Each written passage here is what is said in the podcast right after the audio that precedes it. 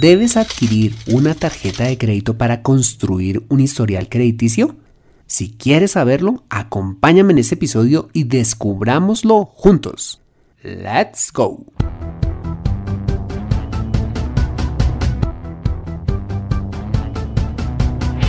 Bienvenido a Consejo Financiero, el podcast de finanzas personales donde aprenderás a manejar inteligentemente tu dinero, salir de deudas, tomar buenas decisiones financieras y alcanzar una prosperidad sólida y duradera.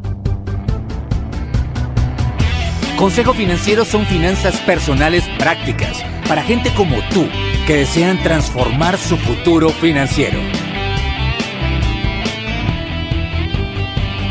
Bienvenido a bordo.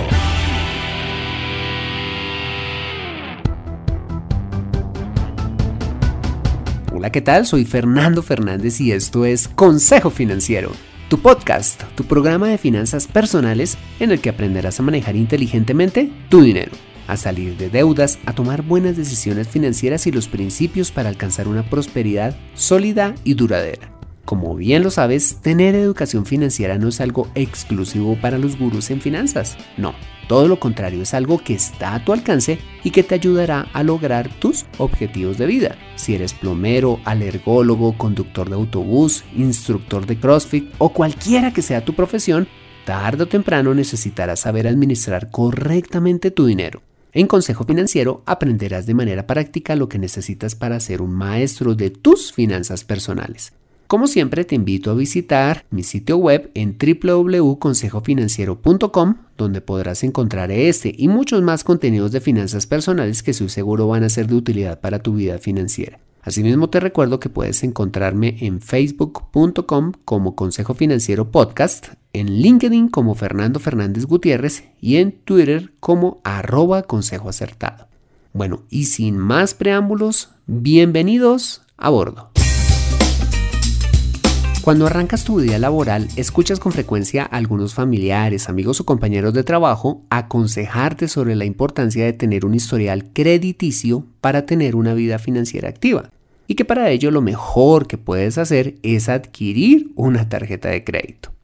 En nuestros países y en especial en los Estados Unidos de América hay un afán generalizado por construir dicho historial crediticio que sin historia crediticia no eres nadie, que sin historial crediticio no te prestan, que sin tener un historial de crédito te cierran las puertas, que sin historial de crédito no puedes crecer financieramente.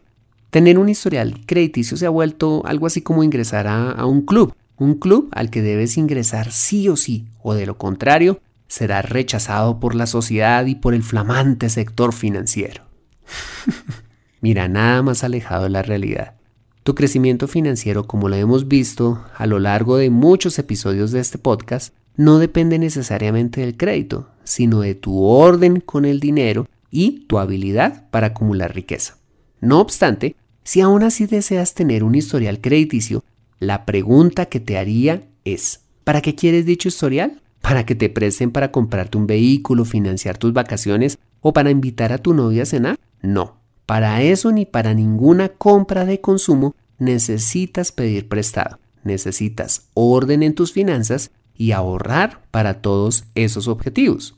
Si por el contrario, como lo veíamos en el episodio 43 de este podcast, quieres pedir prestado para comprar tu casa, invertir con mesura en bienes raíces o para inyectarle liquidez a un negocio maduro con el fin de hacerlo crecer, ahí sí te aconsejaría entrar a dicho club, es decir, adquirir ese historial crediticio.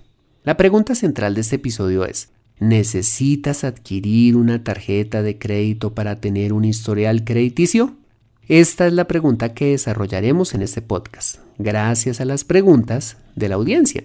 Ah, por cierto, quiero agradecer a Catherine Sosa y a Gustavo Ruiz por sus valiosas preguntas y sugerencias, quienes han propuesto este y nuevos temas para el podcast. Asimismo, te invito a que hagas también lo mismo a través de mis redes sociales o en www.consejofinanciero.com. ¿Qué tema te interesa? Aquí estoy atento a escuchar tus sugerencias. Bien, antes de entrar en materia, es importante saber qué es construir un historial crediticio o más conocido en países como México o los Estados Unidos como el Buró de Crédito.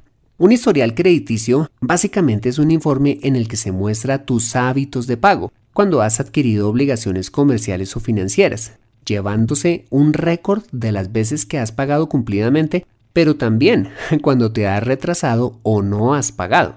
Dicha información es recopilada y suministrada por instituciones independientes de los sectores comercial y financiero, más conocidas como centrales de riesgo o agencias de buro de crédito, quienes reciben de estas toda la información de los hábitos de pago de las personas que tienen obligaciones con ellas y asimismo suministran información a dichas entidades cuando una persona quiere adquirir una nueva obligación con ellas, para determinar si esta persona tiene buenos hábitos de pago o no.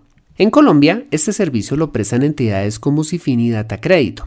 En México, Buró de Crédito y en Estados Unidos y otros países lo prestan compañías como Experian, Equifax y TransUnion. Cuando la persona tiene un buen historial crediticio, en dichas centrales de información los bancos le prestan con facilidad.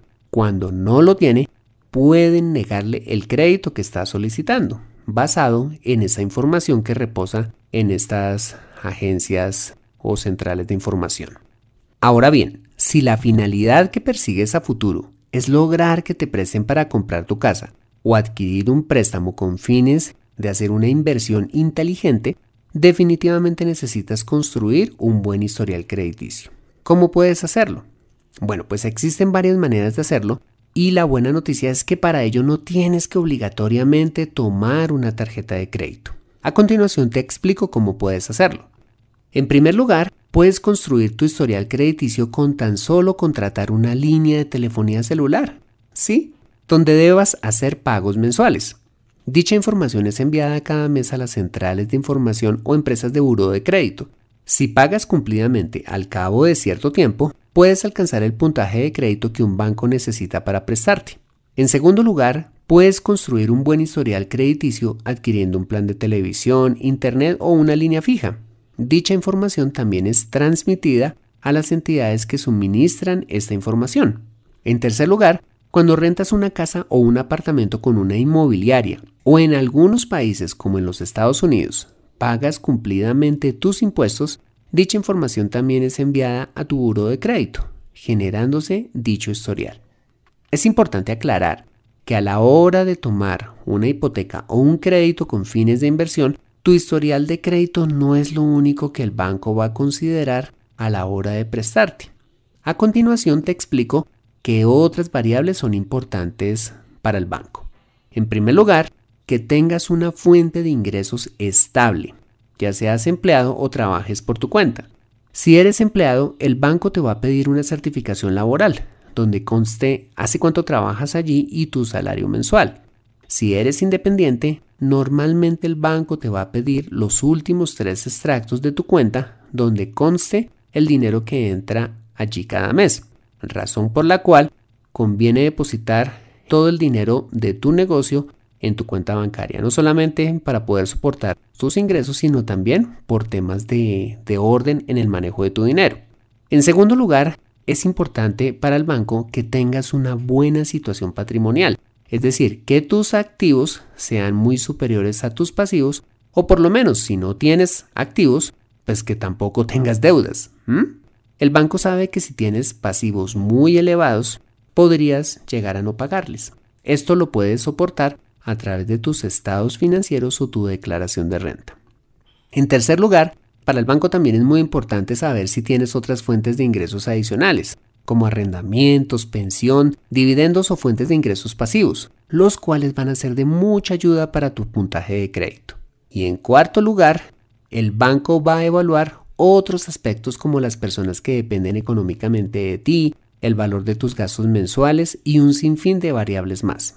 A la hora de otorgarte un crédito hipotecario o de inversión, el banco indagará qué tan organizado eres con tu dinero.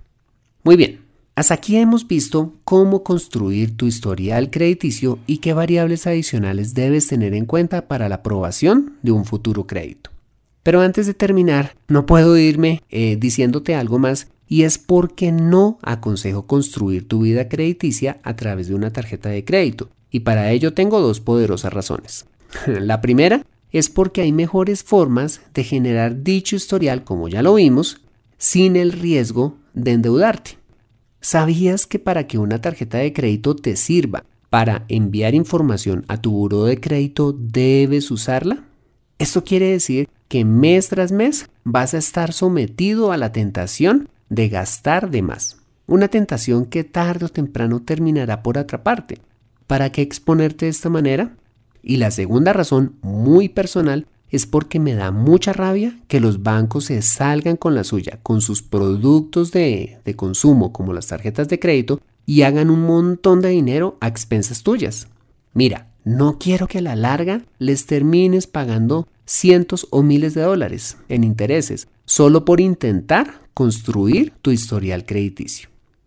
Para concluir, para tener un buen historial crediticio no necesitas adquirir una tarjeta de crédito, sino buenos hábitos de pago con tu plan de telefonía celular, televisión por cable o cualquier tipo de contrato donde te obligues a hacer pagos mensuales y no tengas que pagar intereses por ello. Y si quieres tener un buen historial crediticio con el fin de tomar responsablemente un crédito hipotecario o un préstamo de inversión en el futuro, deberás sumarle a este ingresos estables, pocas o cero deudas y buenos hábitos de ahorro. En otras palabras, como lo hemos visto en este programa, necesitarás de un buen manejo de tus finanzas personales. Aprende a tomar buenas decisiones financieras en Consejo Financiero. Bueno, ese ha sido el episodio número 61 de Consejo Financiero. Si te ha gustado este episodio, házmelo saber suscribiéndote al podcast y dejándome una valoración honesta a través de un valioso comentario tuyo en iTunes, SoundCloud, Spreaker, iBox, Stitcher o TuneRadio Radio diciéndome si te gustó o no te gustó este episodio. Dichos comentarios son valiosísimos para mí, pues me dan el feedback necesario para mejorar cada vez más el programa. Asimismo, te invito a compartir este episodio a través de tus redes sociales con tus contactos, familia o amigos a quienes consideres les sea útil este episodio para su vida financiera. Bueno, muy bien, soy Fernando Fernández, tu asesor financiero y anfitrión de este programa. Mis agradecimientos a José Luis Calderón por la edición de este podcast. Muchas gracias por compartir tu tiempo conmigo tomando el café de la mañana, patinando, haciendo fila para un concierto o donde quiera que estés y recuerda. Consejo Financiero son finanzas personales prácticas para gente como tú que desean transformar su futuro financiero. Buena semana y nos vemos en el siguiente episodio. See you later.